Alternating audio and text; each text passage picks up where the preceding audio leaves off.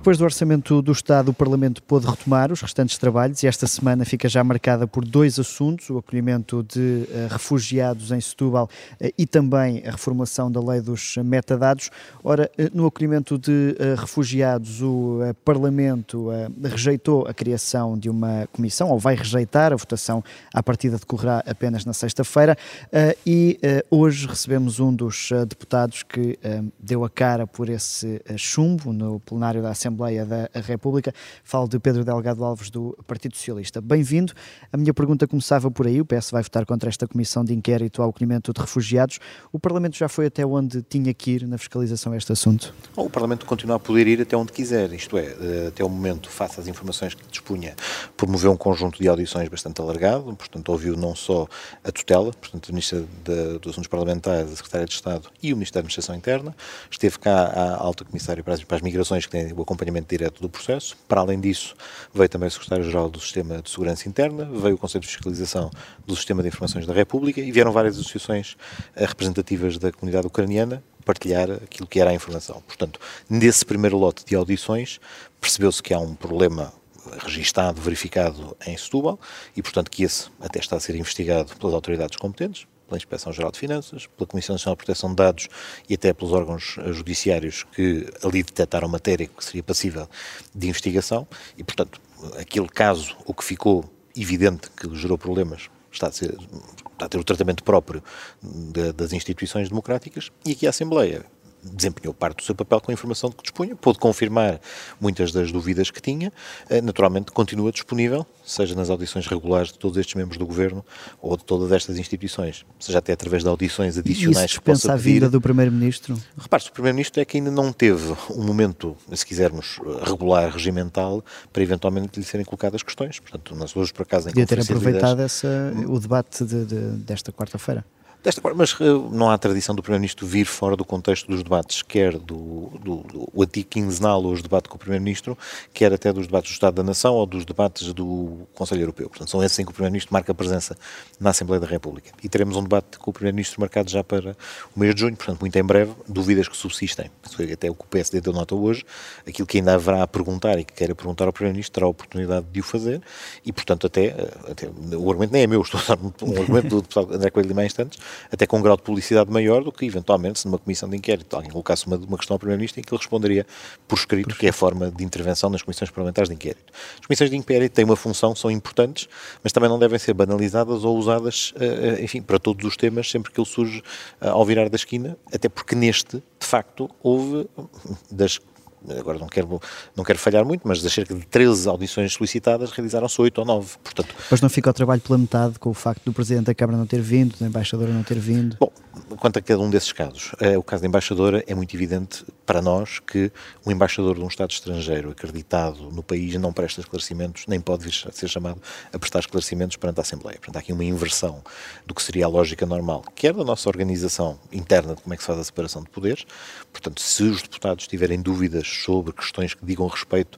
às relações diplomáticas com a Ucrânia, as perguntas devem ser dirigidas ao Ministro dos Negócios Estrangeiros e este é que deve procurar obter as informações necessárias junto da Embaixada ou junto do, enfim, do seu homólogo ucraniano. Portanto, não é possível chamar um diplomata estrangeiro neste contexto, isto é, naturalmente os, os embaixadores dos Estados estrangeiros em Portugal enfim, vêm à Assembleia, aos respectivos grupos de amizade, têm relações eh, normais de acompanhamento da vida dos seus países, mas não respondem e não prestam esclarecimentos no quadro do inquérito não era bem o caso ainda, porque falávamos de uma vinda a uma comissão normal, mas uhum. aos trabalhos parlamentares normais. Portanto, esse parece-nos mesmo que, enfim, nem, nem gerou muita polémica a, a, conclusão a que se chegou, porque os, alguns dos autores do requerimento, eles próprios se conformaram e perceberam que não era, não era viável. Já quanto à questão uh, do, do Presidente da Câmara Municipal de Setúbal, aí é que se gerou mais, mais dúvidas, a dois níveis. Por um lado, porque até havia um antecedente do Presidente da Câmara de Lisboa ter vindo ao Parlamento uh, a propósito do caso da, da passagem de informações, portanto, da, daquela, daquela gestão de dados da, das manifestações, veio à uhum. Assembleia e prestou esclarecimentos.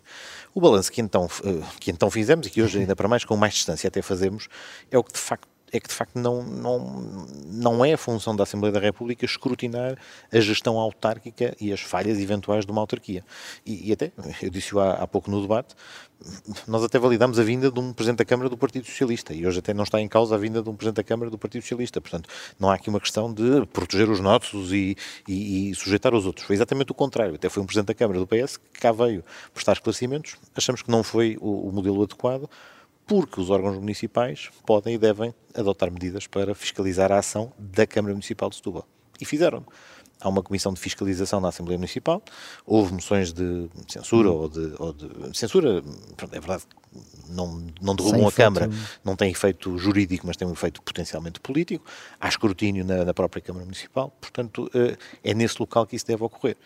E, também a ideia de que havia aqui um receio do que o Presidente da Câmara pudesse dizer, enfim, o Presidente da Câmara de Setúbal tem acesso a todos os canais de comunicação que entender, não é propriamente um tema em que ele, se quiser fazer uh, declarações adicionais, uh, elas desapareçam uh, na nuvem mediática. Sim, vir ao Parlamento tem sempre outro peso, não é? Tem, tem o peso de, enfim, vir ao Parlamento, mas vem-se ao Parlamento quando se responde perante o Parlamento ou quando se é chamado no âmbito de, do escrutínio que o Parlamento deve fazer. E, portanto, não se perde em contraditório, porque o contraditório certo é nos órgãos municipais.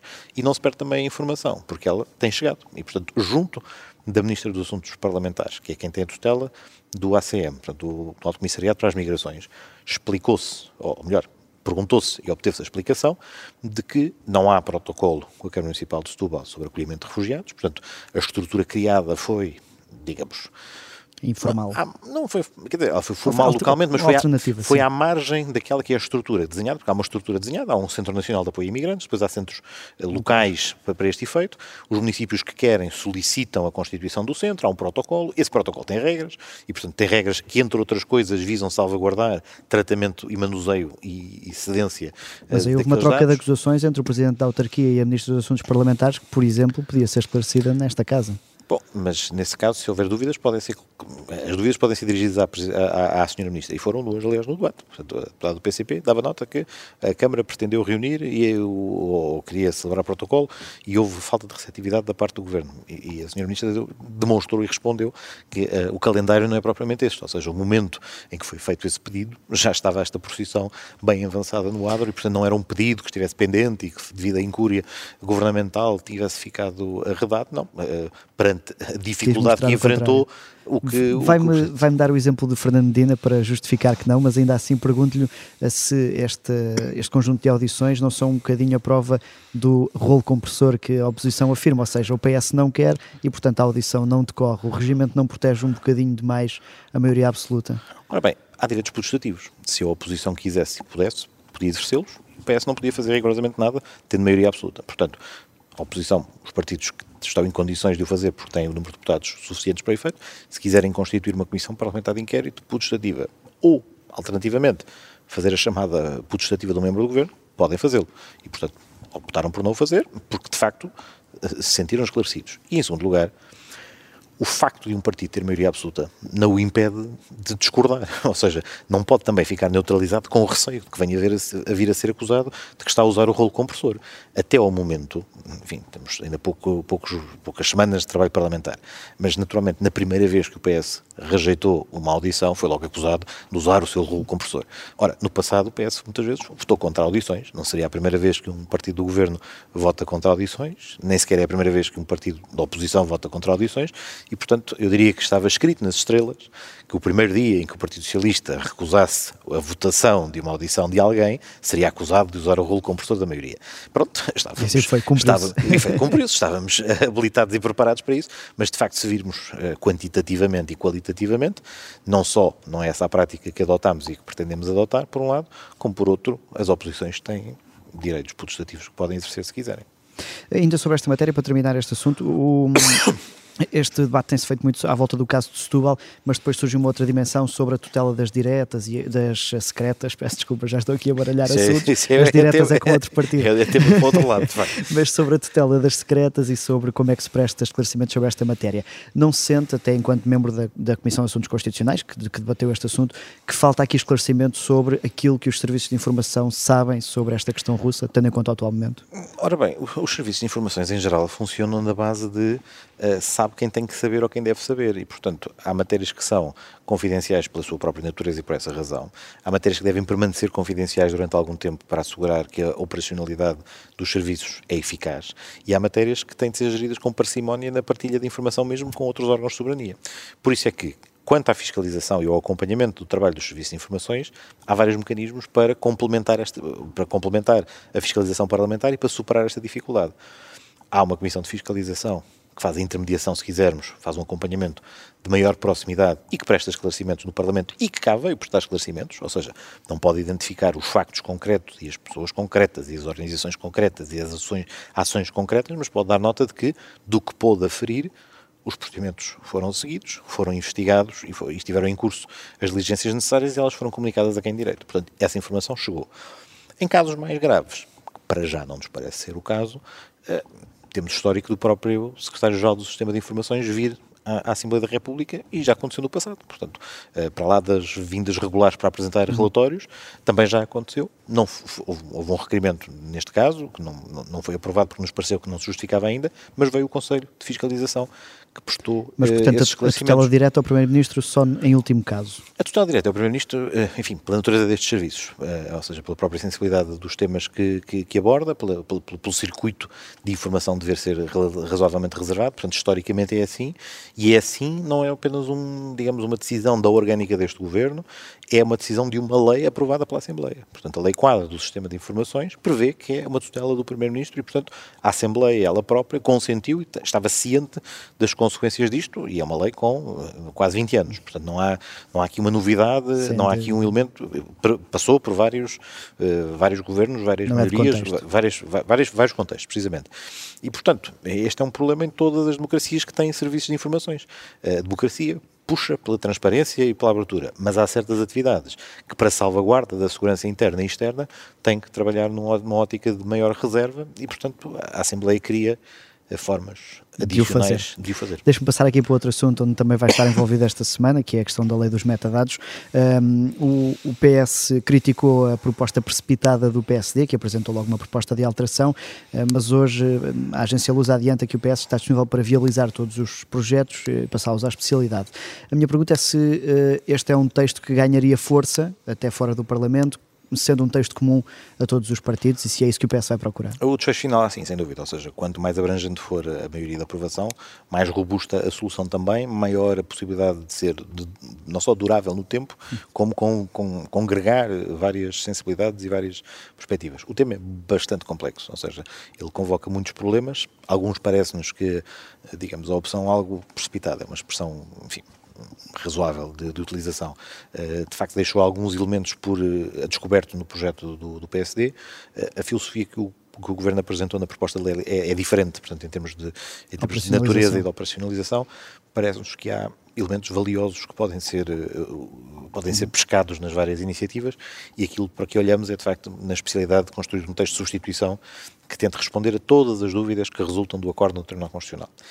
O tema não é difícil, não, não, é, não é difícil, não é fácil, precisamente por isto, ou seja, eh, temos uma decisão do Tribunal que pode servir de mapa para os nossos trabalhos, mas não é só essa à frente que interessa ter sempre presente, porque ele também resulta da transposição de uma diretiva, também há jurisprudência do Tribunal Europeu, do Tribunal de Justiça da União Europeia, que também condiciona aquilo que os Estados-membros podem fazer, porque dá um determinado sentido ao que deve ser a interpretação da, da diretiva, ou melhor ainda, sublinha mesmo aspectos da diretiva que violam a, a Carta dos Direitos Fundamentais da União Europeia e, portanto, esse, essas várias camadas de intervenção têm que ser tidas em, em conta. E, portanto, é um, é um processo legislativo exigente. Aqui, a, a, mudança paradigmática que o Governo apresentou é a utilização das bases de dados ser das próprias uh, operadoras. Né? Digamos que é a, a, grande alteração de paradigma, como disse até a Ministra. É, isso supera um, um problema, que é de facto... Uh, e, e, acha que é suficiente para superar os problemas constitucionais? Supera parte deles, ou seja, o, o que é que aqui está... Ou seja, não abrindo uma frente, que é haver uma base de dados pública que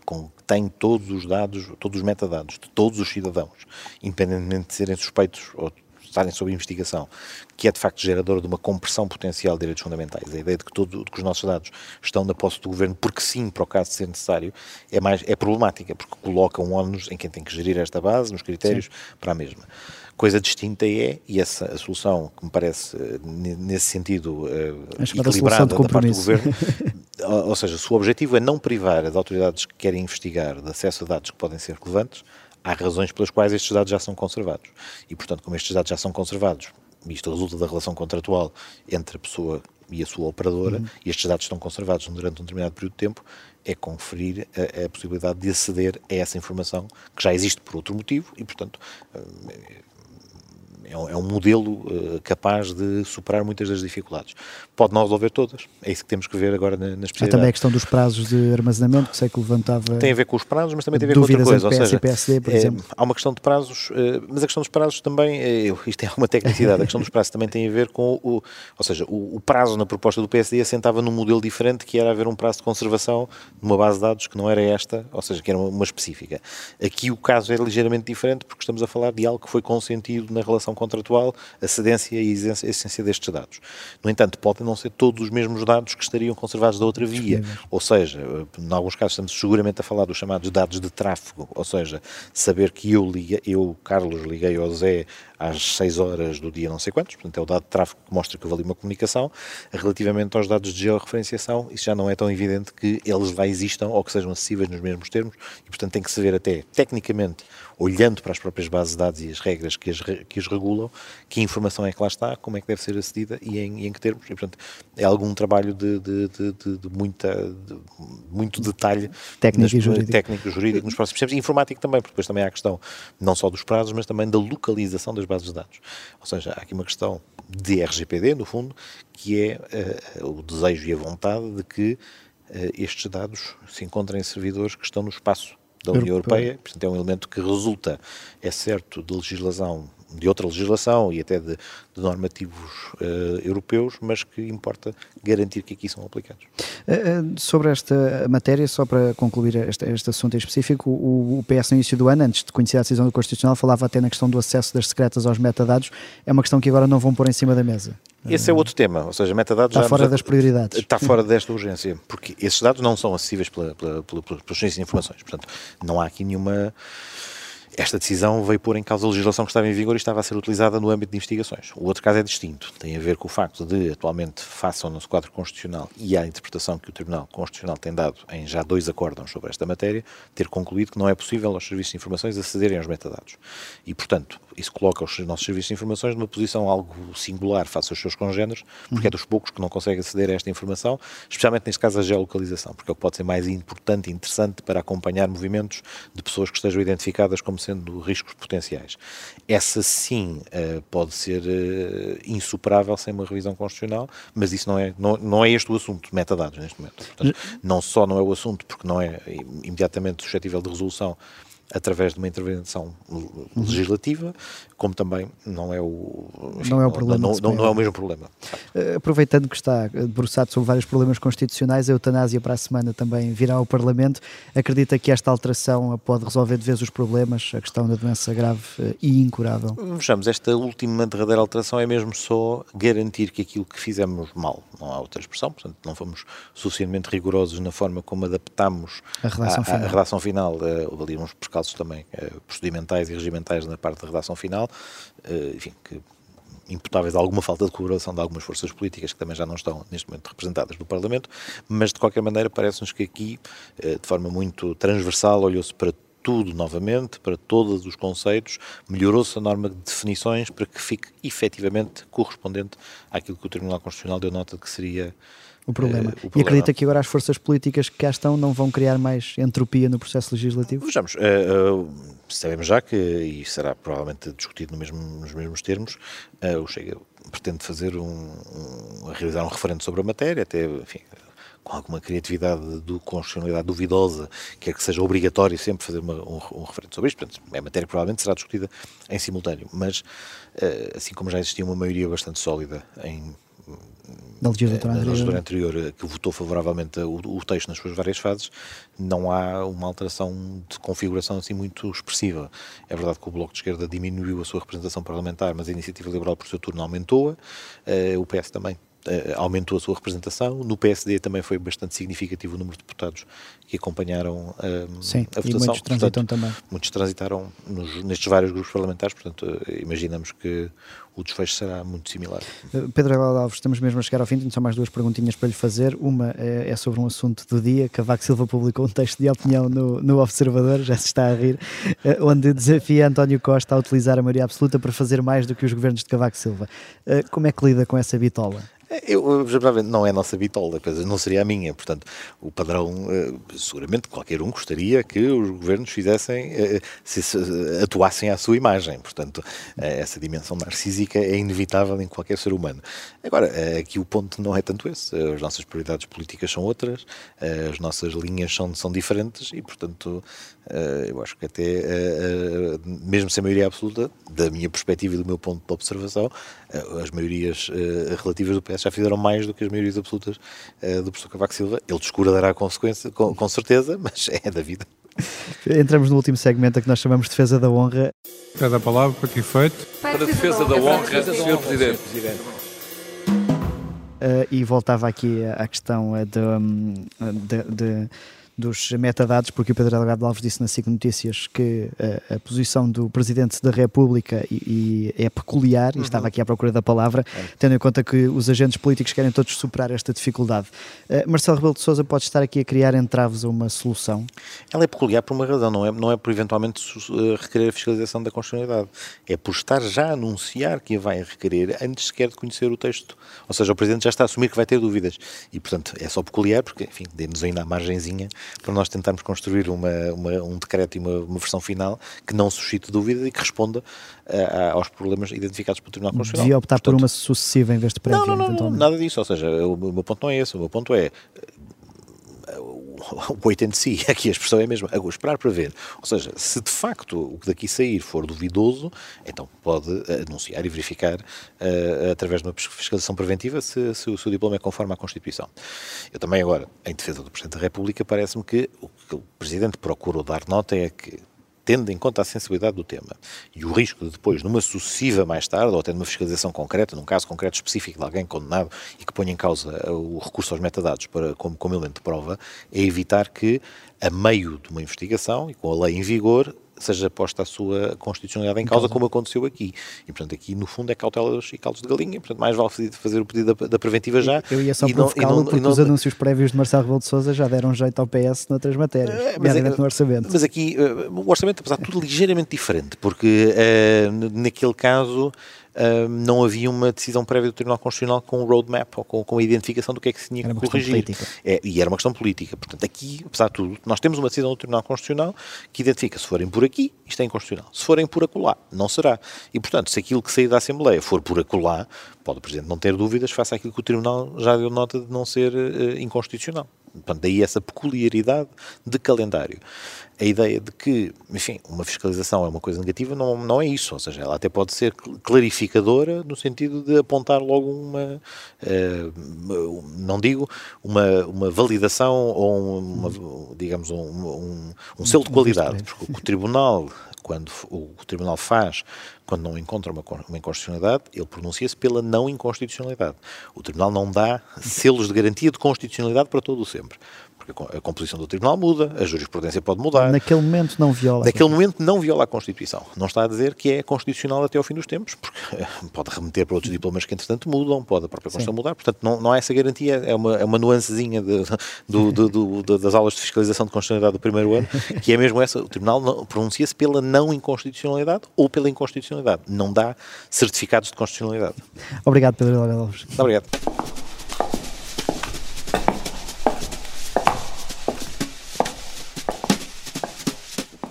Ainda no debate do orçamento, Carlos Guimarães Pinto pediu para distribuir literatura sobre a inflação, mas Santos Silva diz que o Parlamento não é a escola.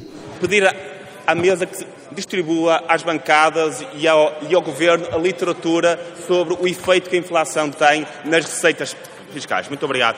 E agora gostaria de responder ao Sr. Deputado. Muito obrigado, Sr. Deputado. Assim uh, será feito. Permitam-me, contudo, dizer às senhoras e aos senhores deputados que a Assembleia da República não é uma escola O deputado da Iniciativa Liberal ouviu a reprimenda, lembrou a distribuição do papel com a definição da palavra hipocrisia e de seguida Santos Silva quis mesmo dar uma lição de escola primária. O senhor deputado falou aqui temos que olhar o para a vida tem real. que usar o regimento na forma de utilização da palavra, portanto agradece e continua. Faz favor. Muito obrigado, Sr. Presidente. Carlos Guimarães Pinto seguiu com a intervenção, sem mais reparos, por agora. Eu sou Miguel Viterbo Dias, o Sofá do Parlamento está de regresso na próxima semana.